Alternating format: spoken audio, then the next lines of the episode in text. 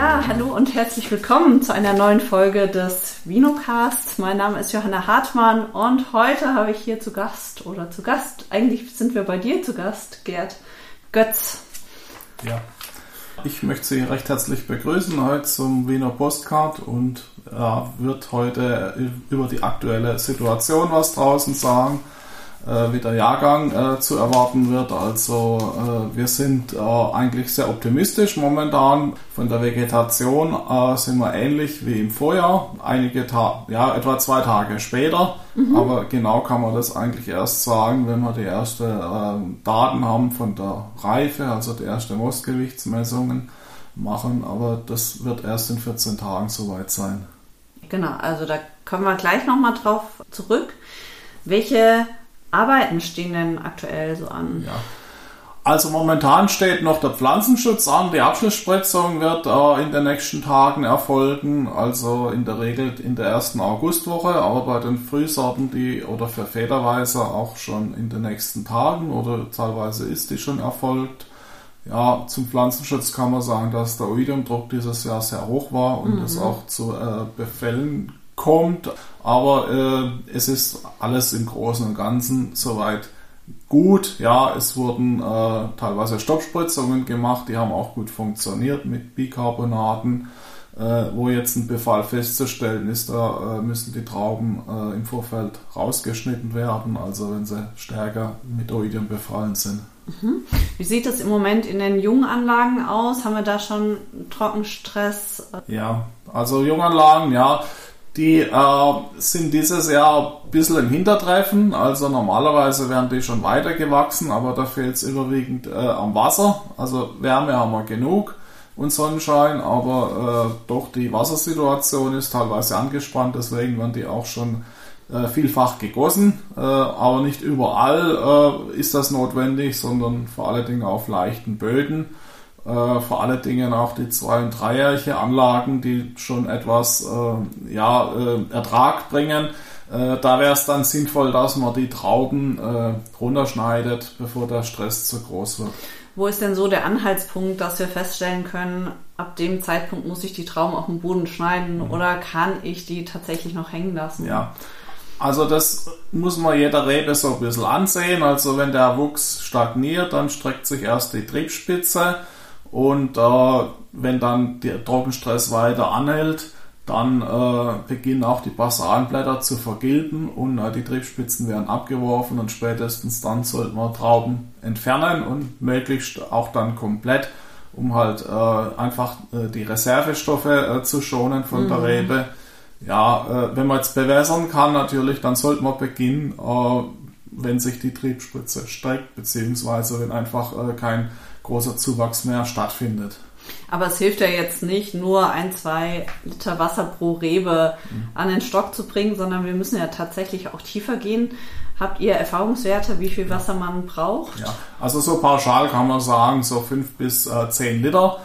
Ja, äh, nicht mehr, das wäre dann Verschwendung, aber auch nicht weniger, weil das käme dann gar nicht an der Wurzel an und das wäre dann äh, quasi, äh, würde der Rebe gar nichts nutzen. Also es macht auch Sinn, wenn so ein paar Liter regnet, dass man dann gleich drauf bewässert, um halt äh, den Regen noch zu nutzen als äh, zusätzliche, ja, als, als einfach äh, Wasser, das schon da ist weil momentan die 10 Liter, die wir äh, maximal kriegen, die gehen gar nicht äh, an die Wurzeln der Rebe. Das ist eigentlich schon eine ganz gute Überleitung, denn ich wollte einmal zu sprechen kommen darauf, welchen Einfluss jetzt die Witterung, die wir aktuell haben, äh, für den 23er Jahrgang bedeutet. Mhm. Können wir da schon eine Prognose stellen? Ja, wir sind ja eigentlich mit den guten Jahrgängen verwöhnt. Also wir haben mit Sicherheit keine Probleme, was Mostgewichte angeht. Äh, vielleicht muss man etwas nach der Säure dann schauen. Äh, von Gesundheitszustand ist mit Ausnahme von etwas Oidiumbefall alles noch sehr gut, also keine Botrytis. da hoffen wir, dass es auch so bleibt. Anlagen, die jetzt gut versorgt sind, äh, da sind zum Teil kompakte Trauben, da wird man auch äh, entweder noch halbieren äh, müssen oder halt vielleicht auch, äh, wenn es dann feucht wird und Potatis auftritt, äh, selektiv vorlesen. Äh, aber ansonsten wird es ähnlich wie im Vorjahr. Also bisher schaut es ja auch äh, nach einem trockenen Jahrgang aus und wir hoffen eigentlich noch, dass wir äh, spätestens im August nochmal etwas Regen bekommen. Im September braucht man dann eigentlich keinen Regen mehr. So wie wir das letztes Jahr hatten. Okay, sollen wir noch mal kurz über das Thema Trauben halbieren sprechen, beziehungsweise Trauben ja. am Stock reduzieren? Ja. Denke ich, ist eine Arbeit, die jetzt auch äh, in den Startlöchern steht, genau, beziehungsweise also, schon begonnen hat teilweise. Ja, also man sieht draußen, dass die Winzer dabei sind, dass jetzt auch äh, Zeit für diese Arbeit ist und auch teilweise die Notwendigkeit. Also bei kompakten Sorten habe ich schon erwähnt, also sollte man zu Traubenschluss die Traubenteilung möglichst durchführen, also nicht ganze Trauben entfernen, weil sonst werden die anderen noch kompakter. Ansonsten wäre die Möglichkeit der Ausdünnung, wo jetzt Erträge hoch sind, zu Reifebeginn äh, sinnvoll, also dass man dann äh, komplette Trauben entfernt.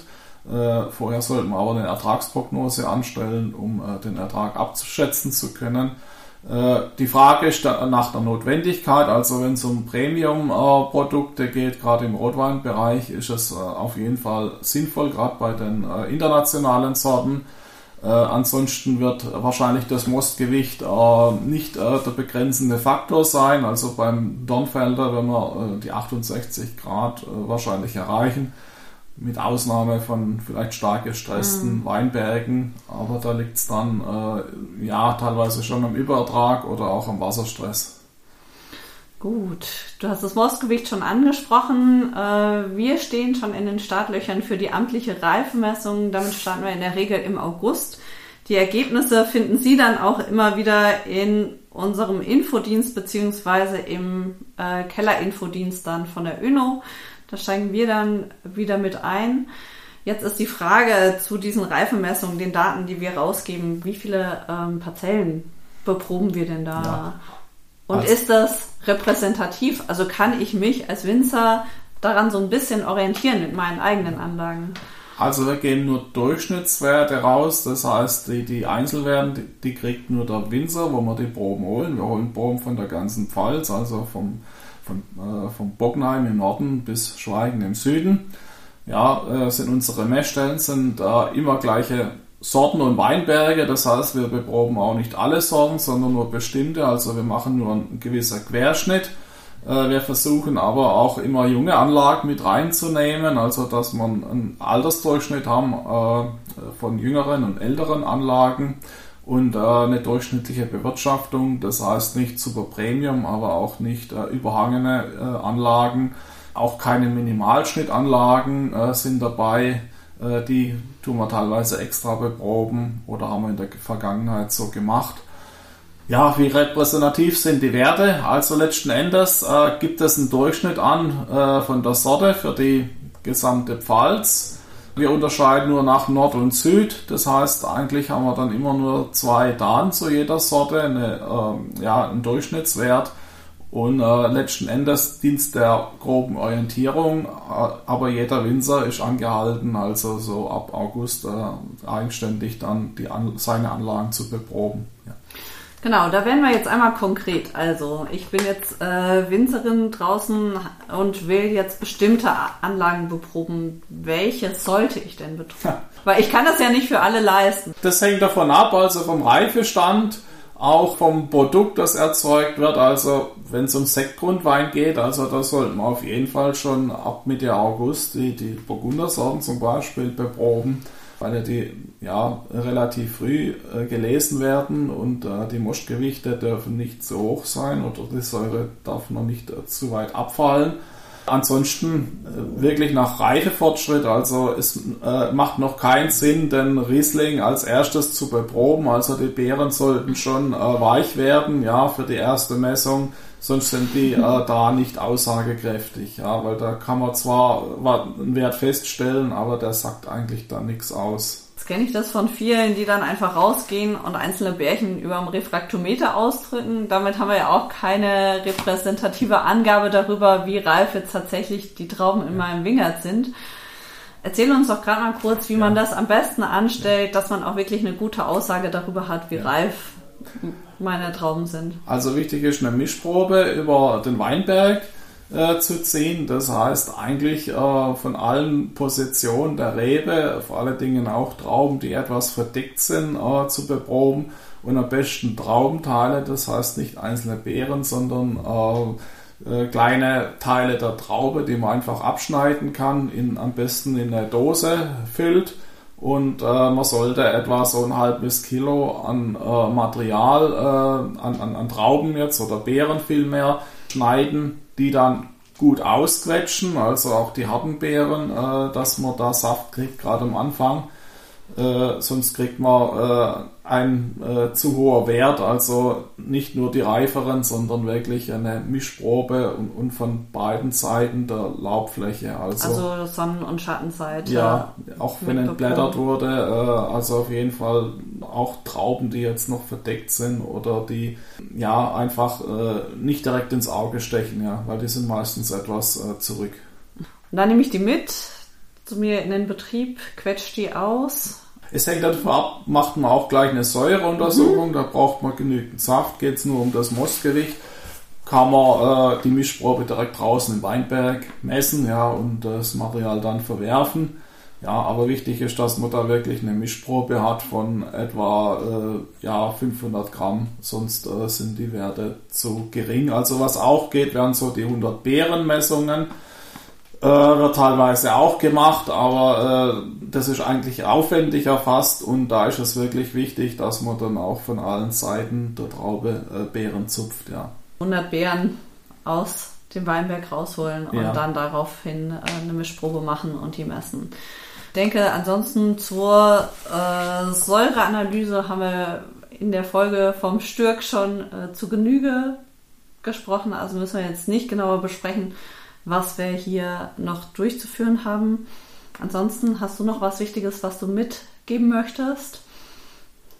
Also wie gesagt, beim Oidium, bei den Oidium-Trauben einfach schauen, gerade wenn man jetzt durchgeht, äh, oft sind Einzelstöcke, die einen starken Befall aufweisen, dass man die dann jetzt runterschneidet, weil beim Weichwerden ist dann keine Sanierung äh, der Trauben mehr möglich. Äh, solange die noch hartschalig sind, kann man es versuchen mit Bicarbonaten, also den den Befall äh, so weit einzudämmen, dass äh, die verschorfen und dass da noch äh, eine Lese notwendig noch äh, möglich ist, aber äh, beim starken Befall, wenn sie aufplatzen, dann haben sie in Lesegut nichts mehr zu suchen.